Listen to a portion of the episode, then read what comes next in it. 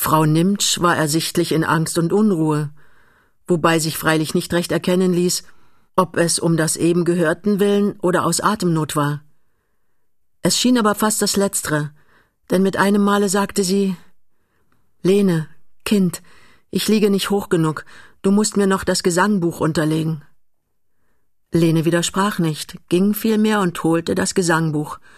Aber als sie's brachte, sagte die Alte, nein, nicht das, das ist das Neue, das Alte will ich, das Dicke mit den zwei Klappen. Und erst als Lene mit dem dicken Gesangbuche wieder da war, fuhr die Alte fort, das hab ich meiner Mutter selig auch holen müssen, und war noch ein halbes Kind damals, und meine Mutter noch keine fünfzig, und saß ihr auch hier und konnte keine Luft kriegen, und die großen Angstaugen guckten mich immer so an. Als ich ihr aber das Porsche, das sie bei der Einsegnung gehabt, unterschob, da wurde sie ganz still und ist ruhig eingeschlafen. Und das möchte ich auch. Ach, Lene, der Tod ist es nicht, aber das Sterben. So, so. Ah, das hilft. Lene weinte still vor sich hin, und weil sie nun wohl sah, dass der guten alten Frau letzte Stunde nahe sei, schickte sie zu Frau Dörr und ließ sagen, es stehe schlecht und ob Frau Dörr nicht kommen wolle. Die ließ denn auch zurücksagen, ja, sie werde kommen und um die sechste Stunde kam sie wirklich mit Lärm und Trara, weil leise sein, auch bei Kranken, nicht ihre Sache war. Sie stapste nur so durch die Stube hin, dass alles schütterte und klirrte, was auf und neben dem Herde lag, und dabei verklagte sie Dörr, der immer grad in der Stadt sei, wenn er mal zu Hause sein solle, und immer zu Hause wär, wenn sie ihn zum Kuckuck wünsche. Dabei hatte sie der Kranken die Hand gedrückt und Lene gefragt, ob sie denn auch tüchtig von den Tropfen eingegeben habe. Ja. Wie viel denn? Fünf. Fünf alle zwei Stunden. Das sei zu wenig, hatte die Dörr darauf versichert und unter Auskramung ihrer gesamten medizinischen Kenntnis hinzugesetzt, sie habe die Tropfen vierzehn Tage lang in der Sonne ziehen lassen, und wenn man sie richtig einnehme, so ginge das Wasser weg wie mit ner Plumpe. Der alte Selke drüben im Zoologischen sei schon wie ne Tonne gewesen und habe schon ein Vierteljahr lang keinen Bettzippel mehr gesehen, immer aufrecht in den Stuhl und alle Fenster weit aufgerissen. Als er aber vier Tage lang die Tropfen genommen, sei's gewesen, wie wenn man auf eine Schweinsblase drücke. Hast du nicht gesehen? Alles raus und wieder lapp und schlapp. Unter diesen Worten hatte die robuste Frau der alten Nimtsch eine doppelte Portion von ihrem Fingerhut eingezwungen. Lene, die bei dieser energischen Hilfe von einer doppelten und nur zu berechtigten Angst befallen wurde, nahm ihr Tuch und schickte sich an, einen Arzt zu holen. Und die Dörr, die sonst immer gegen die Doktors war, hatte diesmal nichts dagegen. Geh, sagte sie, sie kann's nicht lange mehr machen. Und sie wies auf die Nasenflügel. Da sitzt er tot. Lene ging, aber sie konnte den Michaelkirchplatz noch kaum erreicht haben, als die bis dahin in einem Halbschlummer gelegene Alte sich aufrichtete und nach ihr rief Lene. Lene ist nicht da. Wer ist denn da? Ich, Mutter Nimtsch. Ich, Frau Dörr. Ach, Frau Dörr, das ist recht. So, hierher, hier auf die Hutsche. Dörr, gar nicht gewöhnt, sich kommandieren zu lassen, schüttelte sich ein wenig, war aber doch zu gutmütig, um dem Kommando nicht nachzukommen. Und so setzte sie sich denn auf die Fußbank. Und siehe da, im selben Augenblick begann auch die alte Frau schon Ich will einen gelben Sarg haben und blauen Beschlag, aber nicht zu viel. Gut, Frau Nimtsch. Und ich will auf'n neuen Jakobikirchhof liegen. Hinterm Rollkrug und ganz weit weg nach Britz zu. Gut, Frau Nimtsch. Und gespart hab ich alles dazu, schon vor dem, als ich noch sparen konnte. Und es liegt in der obersten Schublade und da, liegt auch das Hemd und das Kamisol und ein paar weiße Strümpfe mit N. Und dazwischen liegt es. Gut, Frau Nimtsch. Es soll alles geschehen, wie Sie gesagt haben. Und ist sonst noch was? Aber die Alte schien von Frau Dörrs Frage nichts mehr gehört zu haben, und ohne Antwort zu geben, faltete sie bloß die Hände, sah mit einem frommen und freundlichen Ausdruck zur Decke hinauf und betete, lieber Gott im Himmel, nimm sie in deinen Schutz und vergilt ihr alles, was sie mir alten Frau getan hat. Ach, die Lene, sagte Frau Dörr vor sich hin und setzte dann hinzu, das wird der liebe Gott auch, Frau Nimtsch. Den kenn ich und habe noch keine verkommen sehen, die so war wie die Lene und solch Herz und solche Hand hatte. Die Alte nickte und ein freundlich Bild stand sichtlich vor ihrer Seele. So vergingen Minuten, und als Lene zurückkam und vom Flur her an die Korridortür klopfte, saß Frau Dörr noch immer auf der Fußbank und hielt die Hand ihrer alten Freundin. Und jetzt erst, wo sie das Klopfen draußen hörte, ließ sie die Hand los und stand auf und öffnete. Lene war noch außer Atem. Er ist gleich hier, er wird gleich kommen. Aber die Dörr sagte nur J. Die Doktors und wies auf die Tote. Käthes erster Reisebrief war in Köln auf die Post gegeben und traf, wie versprochen, am anderen Morgen in Berlin ein. Die gleich mitgegebene Adresse rührte noch von Boto her, der jetzt lächelnd und in guter Laune dem sich etwas fest anfühlenden Brief in Händen hielt. Wirklich, es waren drei mit blassem Bleistift und auf beiden Seiten beschriebene Karten in das Kuvert gesteckt worden. Alle schwer lesbar, so dass Rienecker auf den Balkon hinaustrat, um das undeutliche Gekritzel besser entziffern zu können. Nun lass sehen, Käthe. Und er las. Brandenburg an der Havel, acht Uhr früh. Der Zug, mein lieber Boto, hält hier nur drei Minuten, aber Sie sollen nicht ungenutzt vorübergehen. Nötigenfalls schreib ich unterwegs im Fahren weiter, so gut oder so schlecht es geht. Ich reise mit einer jungen, sehr reizenden Bankierfrau, Madame Salinger, geborene Saalingen aus Wien. Als ich mich über die Namensähnlichkeit wunderte, sagte sie, jo, schauen's, ich hab halt mein Komparativ geheiratet. Sie spricht in einem Fort dergleichen und geht trotz einer zehnjährigen Tochter, blond, die Mutter brünett, ebenfalls nach Schlangenbad. Und auch über Köln und auch, wie ich, eines dort abzustattenden Besuches halber. Das Kind ist gut geartet, aber nicht gut erzogen und hat mir bei dem beständigen Umherklettern im Coupé bereits meinen Sonnenschirm zerbrochen, was die Mutter sehr in Verlegenheit brachte. Auf dem Bahnhofe, wo wir eben halten, das heißt, in diesem Augenblicke setzt sich der Zug schon wieder in Bewegung, wimmelt es von Militär, darunter auch Brandenburger Kürassiere mit einem quittengelben Namenszug auf der Achselklappe, wahrscheinlich Nikolaus. Es macht sich sehr gut. Auch Füsiliere waren da, 35 kleine Leute, die mir noch kleiner vorkamen als nötig, obschon Onkel Osten immer zu sagen pflegte, der beste Füsilier sei der, der nur mit bewaffnetem Auge gesehen werden könne. Doch ich schließe, die Kleine, leider, rennt nach wie vor von einem Coupéfenster zum anderen und erschwert mir das Schreiben. Und dabei nascht sie beständig Kuchen, kleine mit Kirschen und Pistazien belegte Tortenstücke. Schon zwischen Potsdam und Werder fing sie damit an. Die Mutter ist doch zu schwach. Ich würde strenger sein. Boto legte die Karte beiseite und überflog, so gut es ging, die zweite. Sie lautete Hannover, zwölf Uhr, dreißig Minuten. In Magdeburg war Golz am Bahnhofe und sagte mir, du hättest ihm geschrieben, ich käme. Wie gut und lieb wieder von dir. Du bist doch immer der Beste, der Aufmerksamste.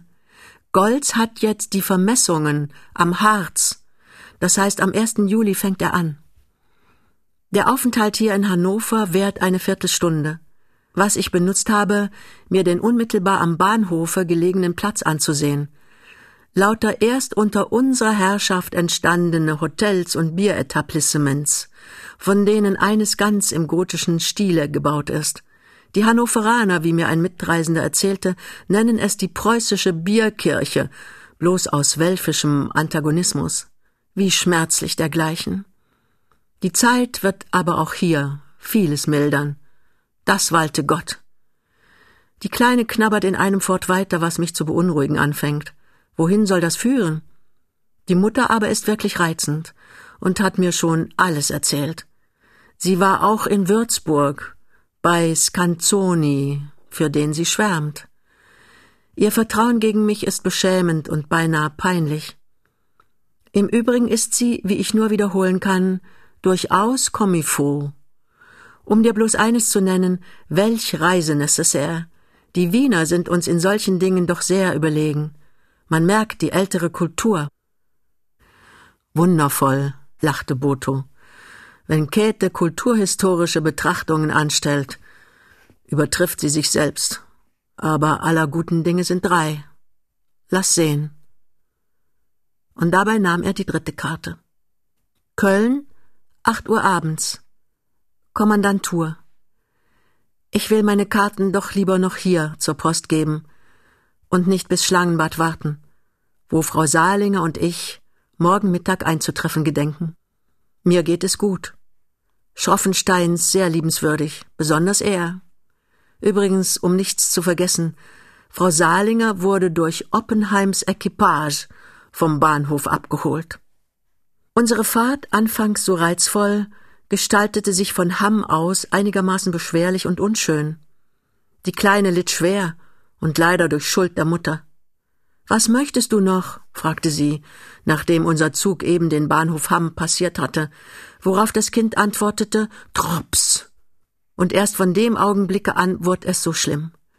Ach, lieber Boto, jung oder alt, unsere Wünsche bedürfen doch beständig einer strengen und gewissenhaften Kontrolle. Dieser Gedanke beschäftigt mich seitdem unausgesetzt. Und die Begegnung mit dieser liebenswürdigen Frau war vielleicht kein Zufall in meinem Leben. Wie oft hab ich Kluckhuhn in diesem Sinne sprechen hören. Und er hat recht. Morgen mehr. Deine Käthe. Boto schob die drei Karten wieder ins Kuvert und sagte, ganz Käthe. Welch Talent für die Plauderei. Und ich könnte mich eigentlich freuen, dass sie so schreibt, wie sie schreibt. Aber es fehlt etwas.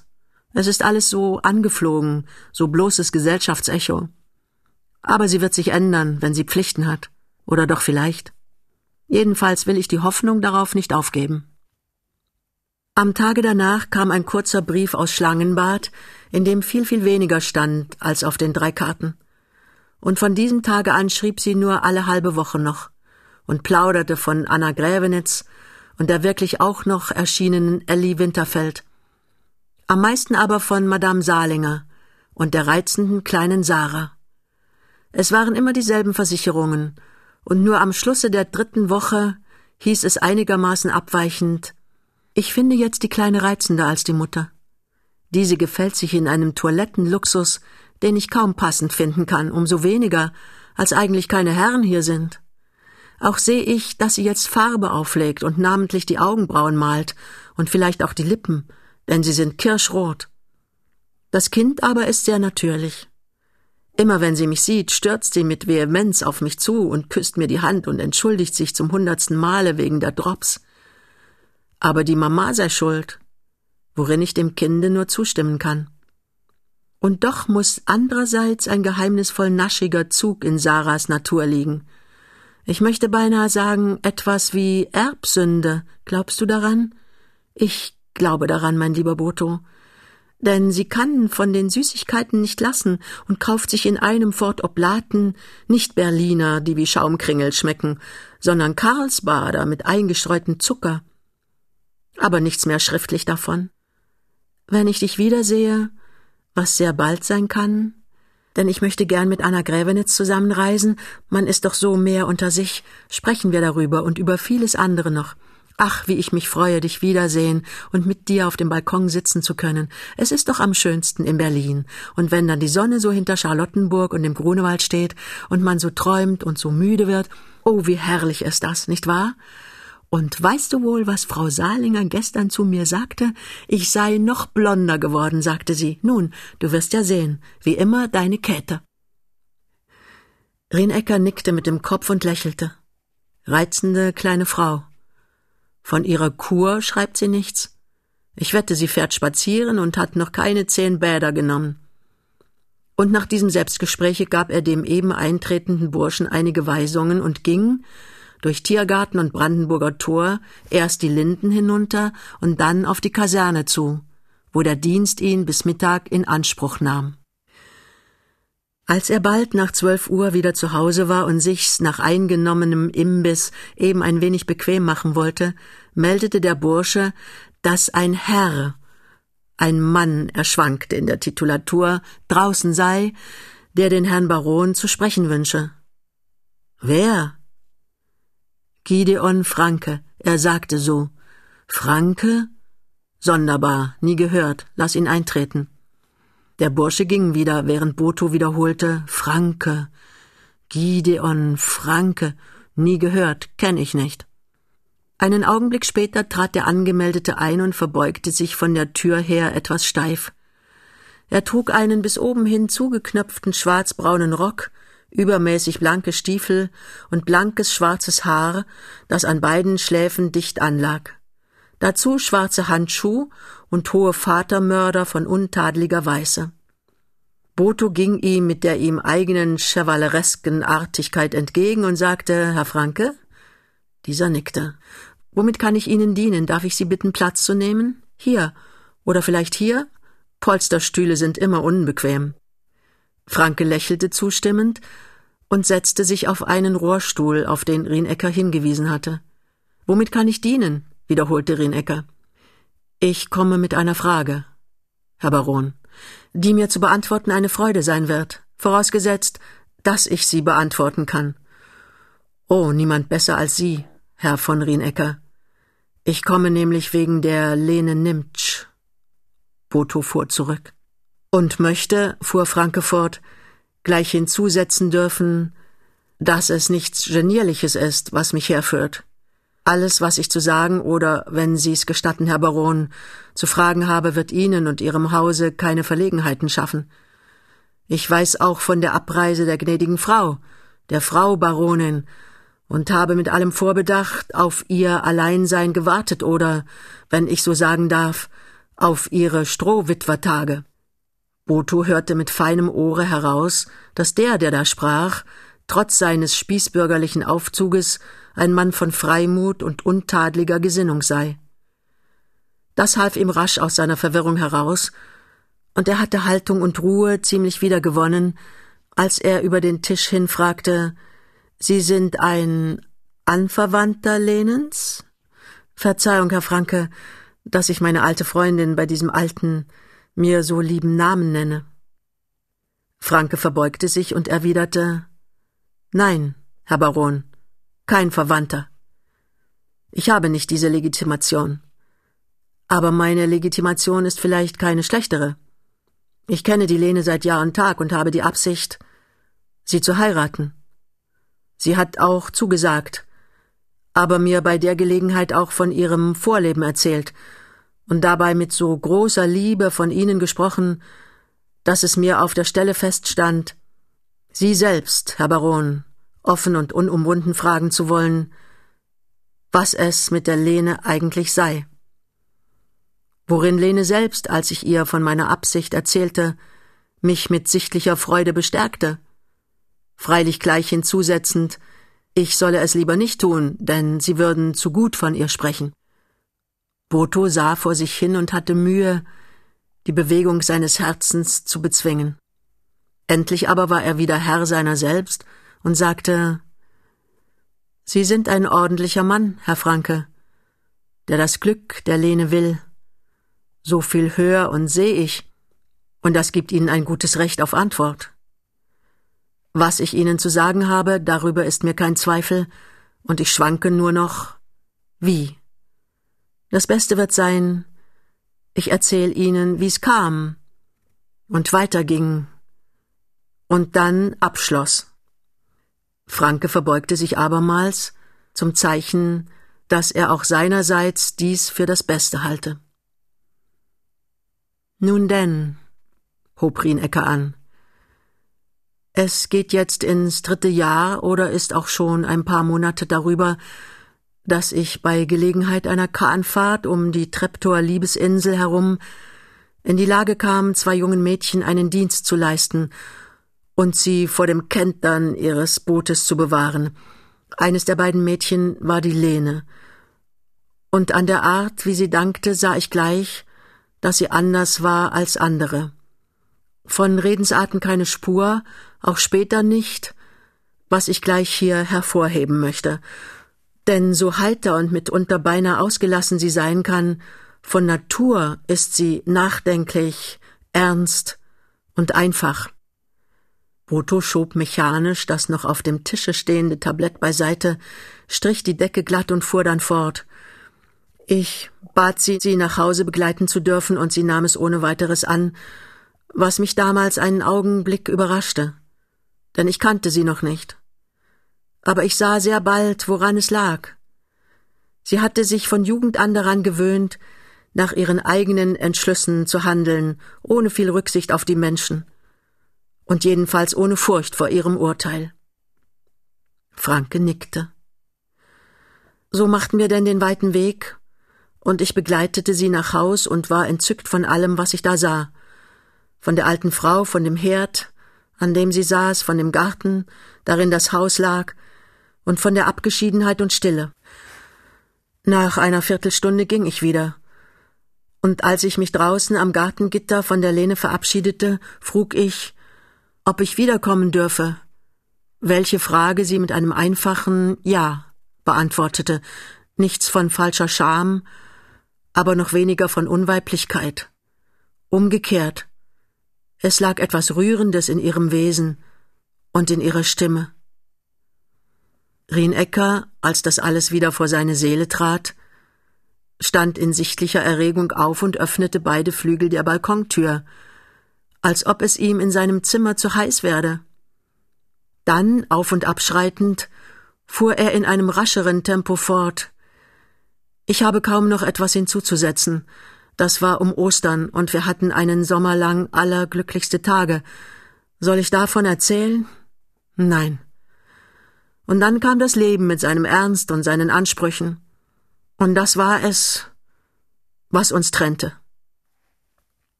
Boto hatte mittlerweile seinen Platz wieder eingenommen, und der all die Zeit über mit Glattstreichung seines Hutes beschäftigte Franke sagte ruhig vor sich hin ja, so hat sie mir's auch erzählt.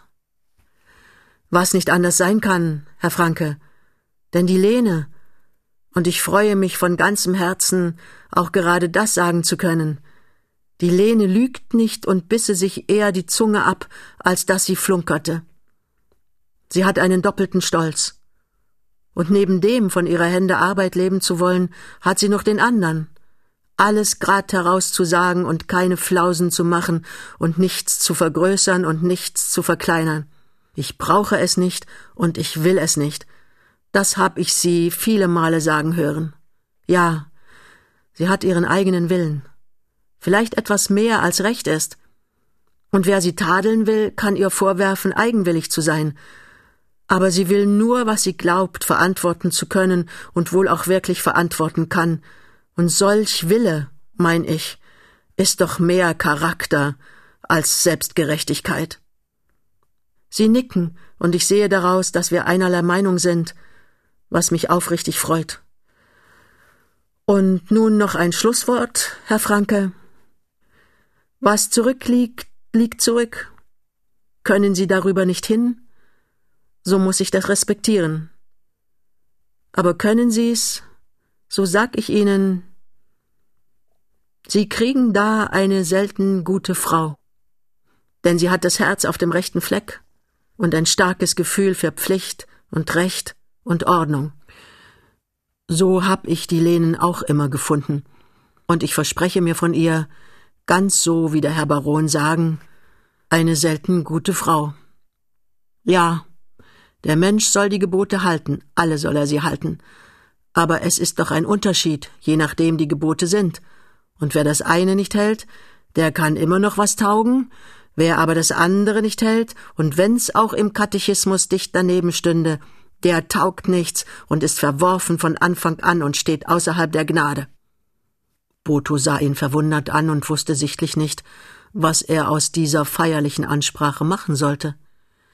Gideon Franke aber, der nun auch seinerseits im Gange war, hatte kein Auge mehr für den Eindruck, den seine ganz auf eigenem Boden gewachsenen Anschauungen hervorbrachten, und fuhr deshalb in einem immer predigerhafter werdenden Tone fort.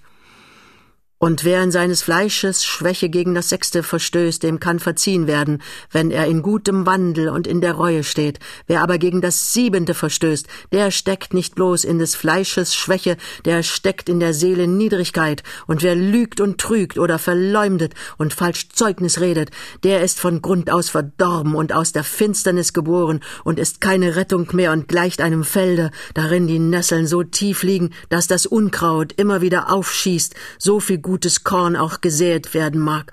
Und darauf leb ich und sterb ich und hab es durch alle Tage hin erfahren.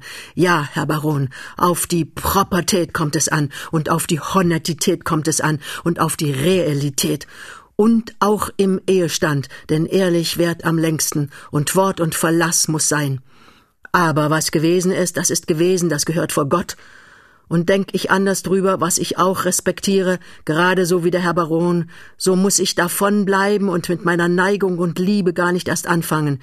Ich war lange drüben in den States, und wenn auch drüben, gerade so wie hier, nicht alles Gold ist, was glänzt, das ist doch wahr. Man lernt drüben anders sehen und nicht immer durchs selbe Glas und lernt auch, dass es viele Heilswege gibt und viele Glückswege. Ja, Herr Baron, es gibt viele Wege, die zu Gott führen, und es gibt viele Wege, die zu Glück führen. Dessen bin ich in meinem Herzen gleicherweise gewiss. Und der eine Weg ist gut, und der andere Weg ist gut. Aber jeder gute Weg muss ein offener Weg und ein gerader Weg sein, und in der Sonne liegen, und ohne Morast und ohne Sumpf und ohne Irrlicht. Auf die Wahrheit kommt es an. Und auf die Zuverlässigkeit kommt es an. Und auf die Ehrlichkeit. Franke hatte sich bei diesen Worten erhoben, und Boto, der ihm artig bis an die Tür hin folgte, gab ihm hier die Hand. Und nun, Herr Franke, bitt ich zum Abschied noch um das eine. Grüßen Sie mir die Frau Dörr, wenn Sie sie sehen und der alte Verkehr mit ihr noch andauert.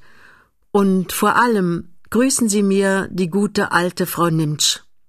Hat sie denn noch ihre Gicht und ihre Wehtage, worüber sie sonst beständig klagte? Damit ist es vorbei. Wie das? fragte Boto.